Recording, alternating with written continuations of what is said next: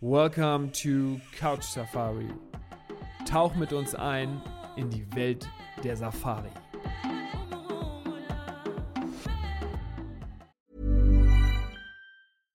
I'm Sandra, and I'm just the professional your small business was looking for. But you didn't hire me because you didn't use LinkedIn jobs. LinkedIn has professionals you can't find anywhere else, including those who aren't actively looking for a new job but might be open to the perfect role, like me.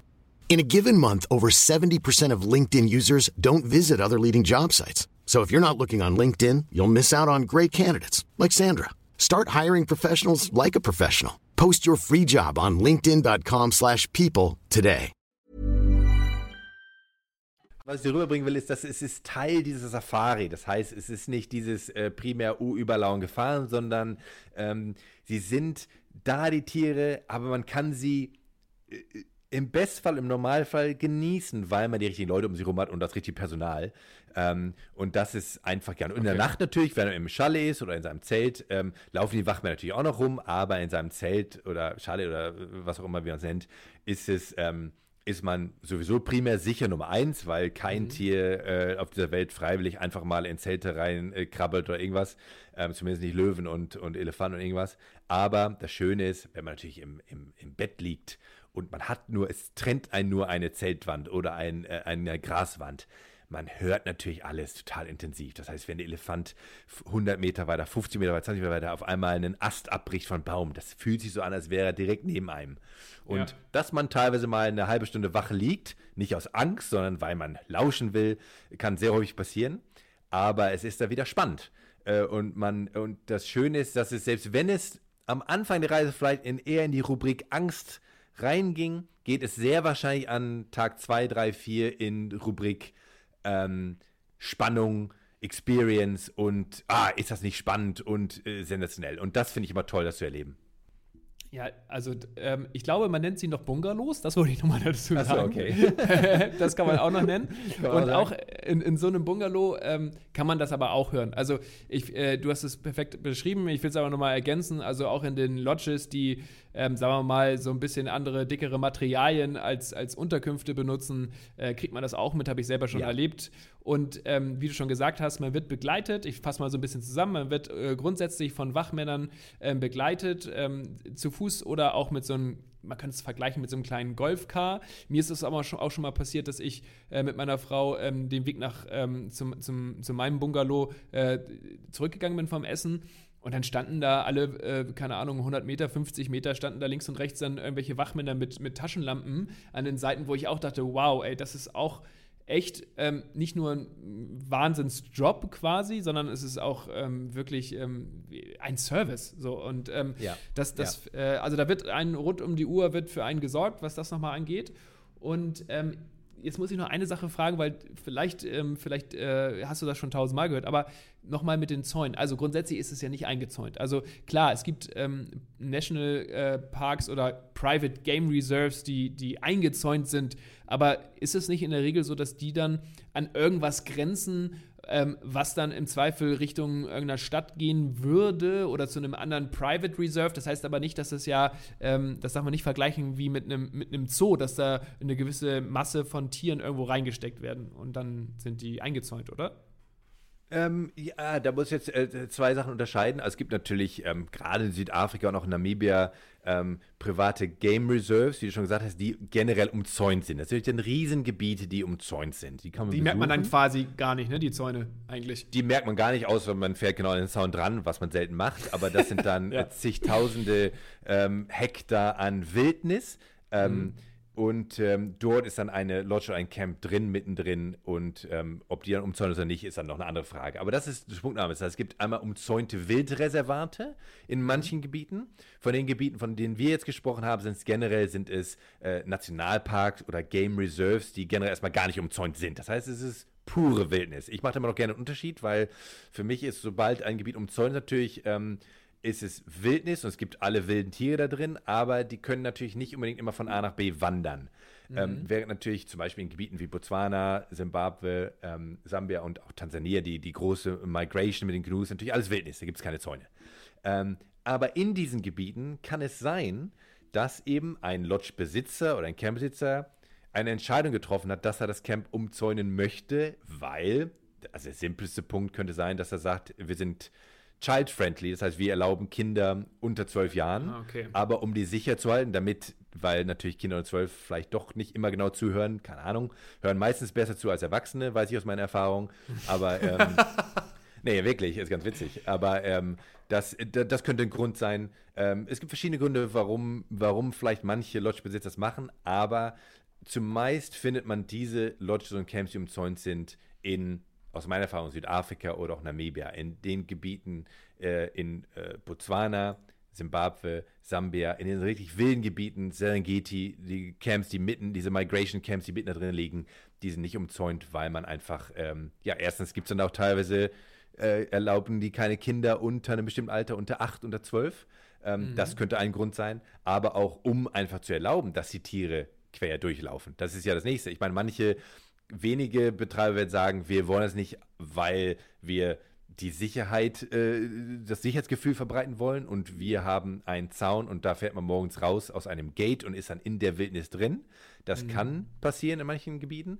Oder eben die Entscheidung, nein, wir haben keinen Zaun, weil wir sind mit in der Natur und wir wollen hier nichts abblocken, sondern die Tiere laufen quer durch und Ja. wir wollen keine äh, alten Pfade blocken, keinen Hip-Hop-Pfad blocken aus dem Fluss. Die Elefanten kommen hier seit Jahrhunderten an diesen wilden Mangobaum. Weißt du, es gibt ja Gründe und ähm, insofern sind aus meiner Erfahrung die meisten Camps und Lodges in den wilden Gebieten nicht umzäunt. Ich kann zusammenfassend das nur noch mal ergänzen und bestätigen, ich habe noch nie einen Zaun da gesehen. Also ich war jetzt auch in verschiedenen Gebieten und ich habe maximal mal einen Zaun gesehen, wenn ich ähm, in den Park reingefahren bin von irgendeiner Main Street.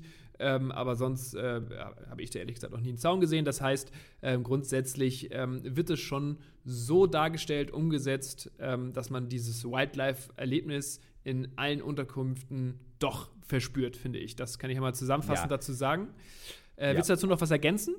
Ja, vielleicht nur kurz dazu. Wir haben ja über den Tagesablauf kurz gesprochen. Also was, was man nicht äh, unterschätzen darf, ist äh, gerade die Zeit zwischen den Safaris, die ähm, klar, ich kann mir vorstellen, dass viele sagen, ja, aber wenn da kein Wi-Fi ist oder wenn kein Pool ist, so, wie, ist denn das und so. Die, wenn man jetzt zurückkommt von Safari, hat sein Frühstück oder sein Brunch und man hat so drei Stunden zum Relaxen. Erstmal ist man meistens relativ müde, das heißt, man braucht vielleicht auch ein bisschen eine Siesta, ein bisschen relaxen, weil man natürlich früh aufgestanden ist. Und auf der eigenen Veranda, wir reden ja von Wildnisgebieten, auf der eigenen Veranda zu sitzen ähm, Ja. oder vielleicht am Pool, wenn es einen gibt. Und das Fernglas dabei zu haben. Es sind ja überall immer Tiere und Vögel und Natur und alles da. Das heißt, die Safari hört ja gar nicht auf. Das heißt, selbst da kann ich noch, also äh, dieses Gefühl, wenn Leute sagen, ah, aber was meint er, ist dann langweilig und so. Also ähm, das kann ich nicht bestätigen. Äh, wenn man äh, aus den richtigen, für die richtigen Gründe dahin, dahin ähm, fliegt und, und eine Safari macht, dann ist die Zeit eigentlich wirklich fantastisch, weil so viel um die Camps rum passiert, dass man teilweise das Fernglas gar nicht mehr abnimmt. Fossi, jetzt hast du mir meine Pointe gestohlen. Das wollte ich ganz zum Schluss Ah. nämlich nochmal noch mal erwähnen, dass ähm, egal von was wir hier reden, du bist ja eigentlich dauerhaft auf Safari. Du musst ja, selbst Ja. beim Essen, Ja. guckst du ja in Zweifel Ja. aufs Wasserloch. Ich, ich, in. Botswana habe ich ähm, Elefanten in Massen gesehen von unserem ähm, von unserem Zelt aus. Ähm, das habe ich auf, der, auf einer normalen Safari kaum gesehen, weil die da in diesem Wasserloch da Ja. rein und rausgegangen Ja, sind ja. oder aus unserem Pool getrunken haben und so weiter. Also du bist auf dauerhafter Safari, das wollte ich ähm, eigentlich auch nochmal ergänzend sagen. Hast du vollkommen recht, dass du das jetzt nochmal ähm, schon erwähnst. Ähm, ich muss aber noch ein paar klassische Fragen stellen vor Sie. Und zwar für denjenigen, der natürlich da draußen sitzt und sagt, ähm, total cool, äh, gefällt mir relativ doll bisher, das würde ich alles so machen, aber eine Anreise. Wie sieht denn so eine klassische Anreise aus? Und zwar, ähm, ich, also den Flug habe ich hier vor Ort äh, zu Hause gebucht, ähm, fliegt nach Afrika und wie geht es dann weiter in der Regel? Ja, äh, sehr gute Frage, Paddy. Ähm, und zwar ist natürlich immer von Land zu Land unterschiedlich. Logisch, natürlich habe ich einen weiteren internationalen Flug, wenn ich nach Südafrika fliege, als wenn ich nach Tansania fliege. Logisch, das heißt, manche Leute sagen, ich will nicht länger als sieben, acht Stunden fliegen. Dann kommen wieder nur bestimmte Länder in Frage. Punkt Nummer eins. Aber erstmal bin ich natürlich, der internationale Flug ist relativ leicht zu organisieren, weil den kann dann erstens jede Agentur ähm, organisieren und äh, oder man sagt teilweise sogar, ich will selber mehr buchen, das ist easy. Ähm, wenn wir jetzt da vor Ort ankommen, kommen wir meistens in der Hauptstadt an oder in einem, ich sag mal, einem großen, in einer großen Stadt, in die auch international geflogen wird. Und ähm, dann gibt es ähm, verschiedene Arten und Weisen, wie man, wie man weiterkommt. Es kommt darauf an, wie eine Reise strukturiert ist und was man erleben wollte. Wenn man sagt, ich habe zehn Tage und will, ähm, will eigentlich zehn Tage nur abseits der Massen verbringen, ist es sehr wahrscheinlich, dass ich äh, von diesem großen Flughafen, internationalen Flughafen, in einen Kleinflieger umsteigen sollte oder muss. Ähm, und das können entweder pri private Charter sein teilweise, aber es gibt natürlich auch viele, ähm, viele äh, Scheduled Flights. Und das heißt, ich fliege dann in eine abgelegenere, ähm, in ein abgelegenes Gebiet. Und äh, das heißt, selbst wenn ich da mit dem Auto hin wollte, würde das mich 8, 9, 10, 12 Stunden dauern und so viel Zeit habe ich nicht. Das heißt, mhm. da wird dann quasi eine Entscheidung getroffen, zumeist von der Agentur oder von einem selber, nein, ich will da so schnell wie ich hin, das heißt, ich muss in den Flieger.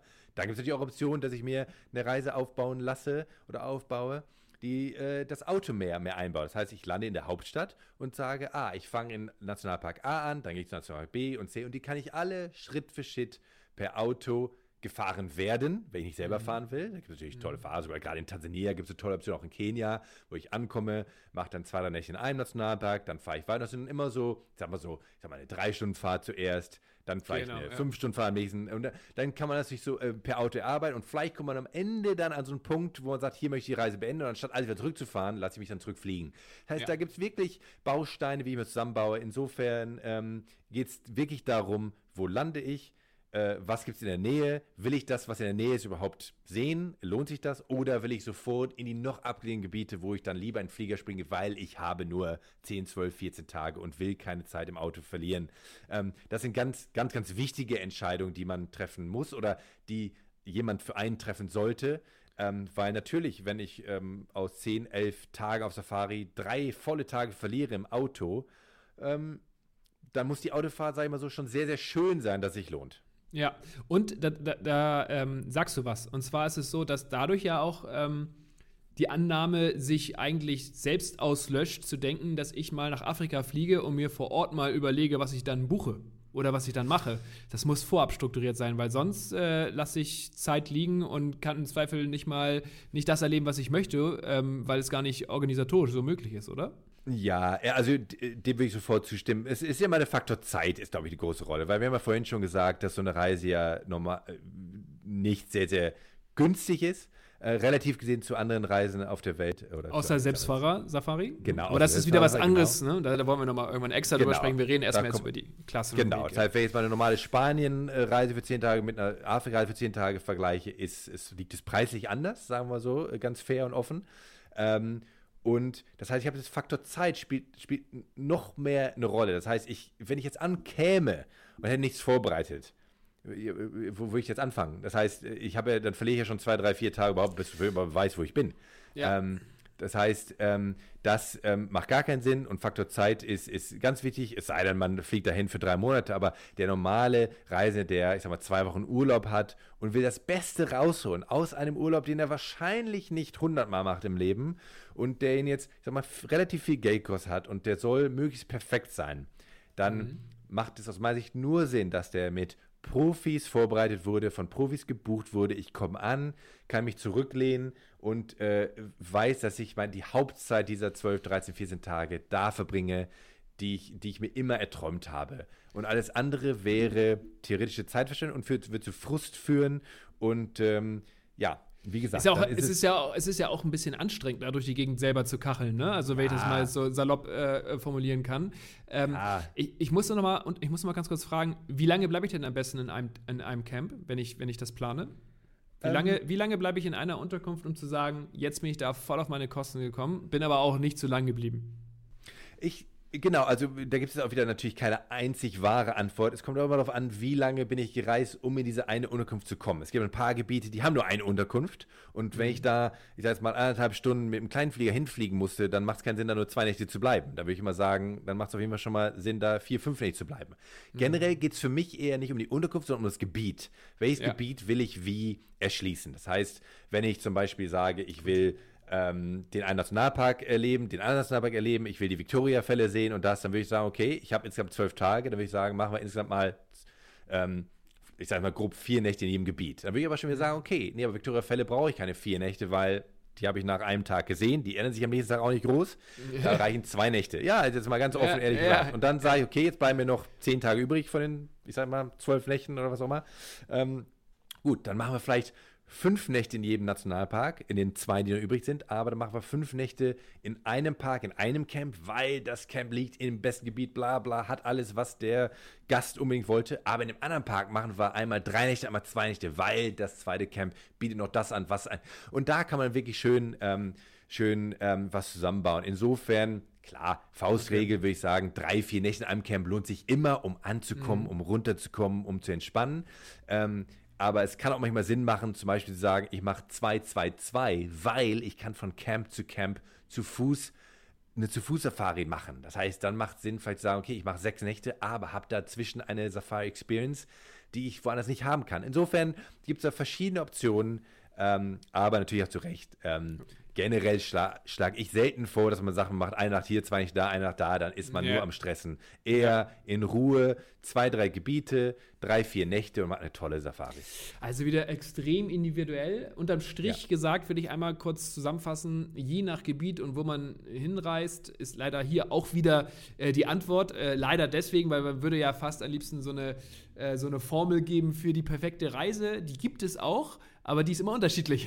Und ähm, von daher, ähm, also hinreisen, internationaler Flug, dann ähm, zu den nächstgelegenen, ähm, sagen wir mal, Flughafen. Von dort aus, wenn man zum Beispiel in Namibia äh, bereist, kann man sehr gut sich ein Auto mieten und los geht's. Und dann fährt man die Lodges selber an. Das kann man auch sehr gut zum Beispiel in Südafrika, aber so ein Land wie Ja. Botswana oder Sambia, da ist es dann mit dem selberfahren dann wieder ein bisschen schwieriger, weil ähm, äh, dort, sagen wir mal, straßentechnisch ähm, das doch eher mal ein Thema ist und da bist du dann eher mal mit kleinen Fliegern unterwegs. Ähm, ja, so muss man das quasi dann insgesamt zusammenfassen. Liege ich damit richtig, würdest du sagen? Noch ein, noch mal ein genereller Vergleich, den ich, den ich immer äh, gerne auch nenne, und zwar, weil wir gerade von Zeit und Kosten äh, gesprochen haben äh, und auch, ob man das selber so last minute äh, machen kann. Ähm, ich denke mal, die Zuhörer jetzt so langsam äh, äh, hören ja durch, dass es Sinn macht, mit Profis sowas zu, ähm, zu, zu buchen, damit man genau das bekommt, was man sich immer gewünscht hat. Weil 100 Prozent. Mein wichtiger Punkt ist immer, wenn ich, Leute vergleichen es häufig mit, vergleichen es falsch aus meiner Sicht, weil man sagt, ja gut, aber ich mache ja Spanien auch selber. Wenn ich einen Spanienurlaub mit, was ja Europa ist, was wir uns auch gut vorstellen können, selbst wenn wir nicht da waren, können wir uns ein bisschen vorstellen, was da abgeht. Wir können uns die Distanzen vorstellen, wir wissen, die Straßen sind geteert, wir wissen, das Hotel auf dem Foto, was aussieht, ah, hat einen Pool, hat das und so. Und dazu kommt noch, das weiß ich das schon und mein Nachbar hat mir was erzählt und der hat noch was gesagt und ah, okay, jetzt habe ich ein bisschen Vorerfahrung, was ja bei Afrika-Reisen nicht immer der Fall ist. Das haben wir nicht, äh, nicht alle sind schon da gewesen, während in Spanien schon mal sehr, sehr viele waren. Und dazu kommt, wenn ich eine Woche Spanien buche, online selber, sag ich mal, ganz klick, klick, klick und bin durch. Easy, leicht gemacht. Dann kostet mich so eine Reise theoretisch, kriege ich die für, ich sage mal, 500 Euro. Mit Flug und allem. Ein schöner Last-Minute-Deal. Selbst wenn auf dieser Reise nicht alles perfekt läuft und vielleicht das Hotel war doch nicht mein Traumhotel, ach, der Pool hätte auch ein bisschen größer sein können, dann ist es aber eine Reise, die kann ich wiederholen, weil erstens Spanien ist keine Weltreise und es ist relativ günstig wiederzubekommen. Relativ günstig, sage ich dazu. Aber eine Reise nach Afrika, von der wir jetzt reden, mit Kleinfliegern, mit Logistik, mit allem und dran, die ich vielleicht nicht jedes Jahr mache, die ich mir vielleicht auch nicht jedes Jahr leisten kann, dann ist es aus meiner Sicht umso wichtiger, dass ich alles richtig bekomme. Weil ich werde es wahrscheinlich nicht wieder nochmal nicht wiederholen nächstes Jahr, um es dann nochmal perfekt zu machen, weil, naja, es kostet ja nicht mehr mehr. Und insofern ist da wirklich, dass das auch wirklich, ähm, äh, ja, mir ist wichtig, dass es verstanden wird. Das ist eben eine ganz andere Art der Reise äh, Ja. und man kann, es kommt auf die Details an, noch mehr als auf vielen anderen Reisen. Es ist extra zu behandeln. Ähm, ich denke, das kommt komplett gut rüber bei dem, was wir hier alles so berichten. Das ist ja sehr deta detailgetreu, was wir hier auch versuchen darzustellen. Ich hoffe, äh, Ja. das, das, das kommt ähm, gut rüber. Ähm, ja, jetzt haben wir von Last Minute und so gesprochen. Wie- weit im Voraus muss ich denn so eine Reise am besten buchen? Weil da Ähm, äh, würde ich sagen, ja. ist das vielleicht sogar auch extra zu behandeln. Ähm, absolut, da hast du komplett recht. Jetzt abgesehen davon, was wir in der letzten Folge auch behandelt haben, dass ähm, man natürlich aktuell, weil dank Corona jetzt ist wieder offen, jetzt kann man Last Minute Platz ist da und man kriegt Ja. gute Deals. Das ist eine sehr einmalige Phase. Normalerweise ist so eine Reise ein halbes Jahr, ein Jahr im Voraus zu buchen, weil einfach ähm, ja, platzlimitiert ist aufgrund der Größe bestimmter Camps und äh, viele eben, ja, schon dann, wenn man das ein halbes Jahr voll macht oder drei, vier Monate, schon häufig nicht mehr die Reise bekommen, wie man sie genau will, weil es schon voll ist, die Camps, weil sie halt schnell füllen.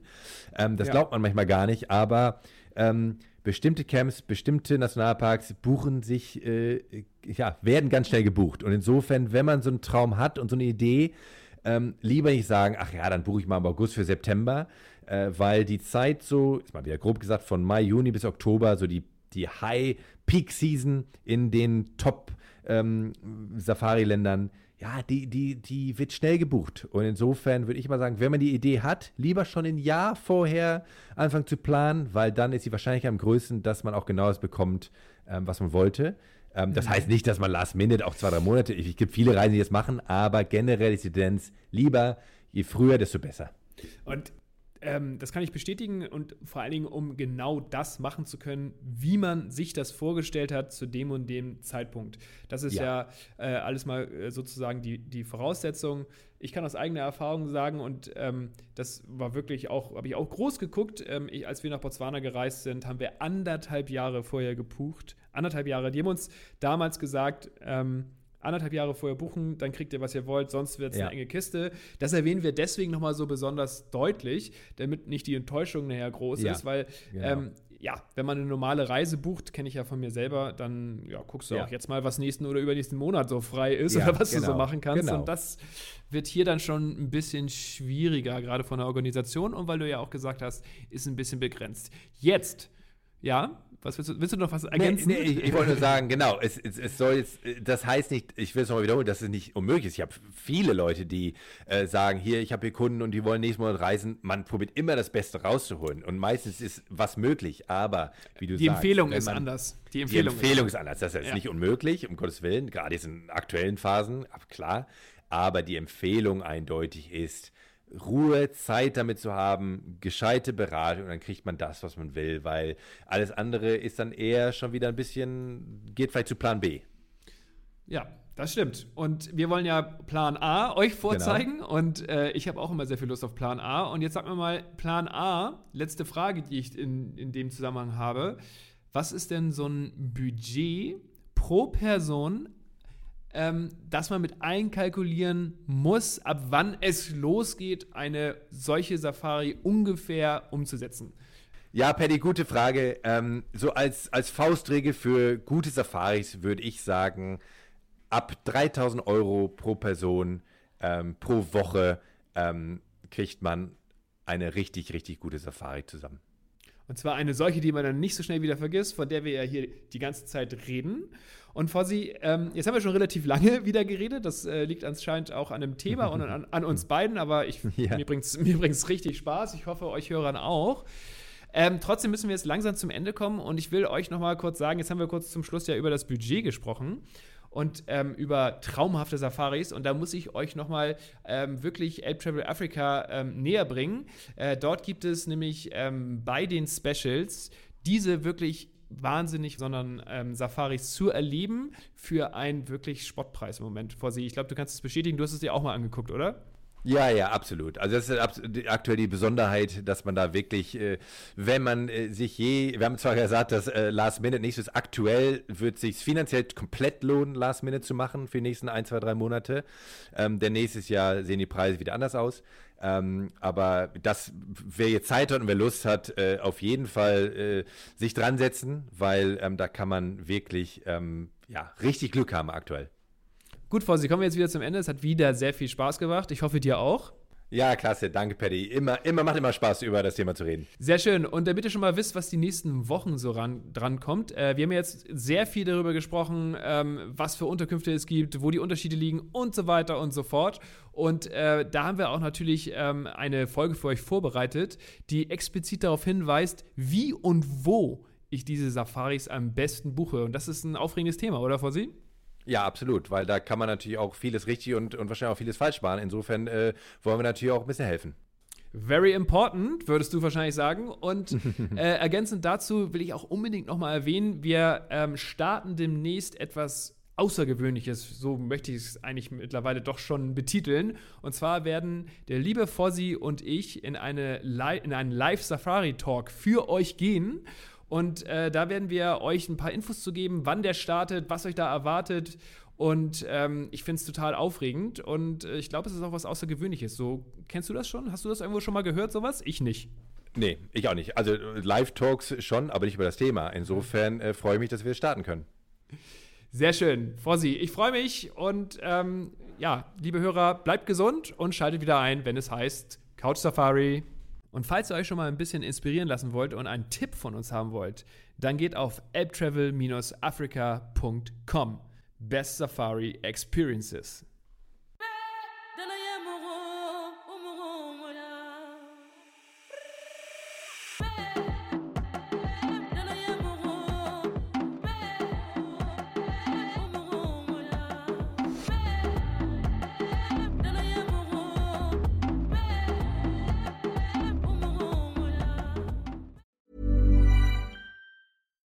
Here's a cool fact a crocodile can't stick out its tongue. Another cool fact you can get short term health insurance for a month or just under a year in some states.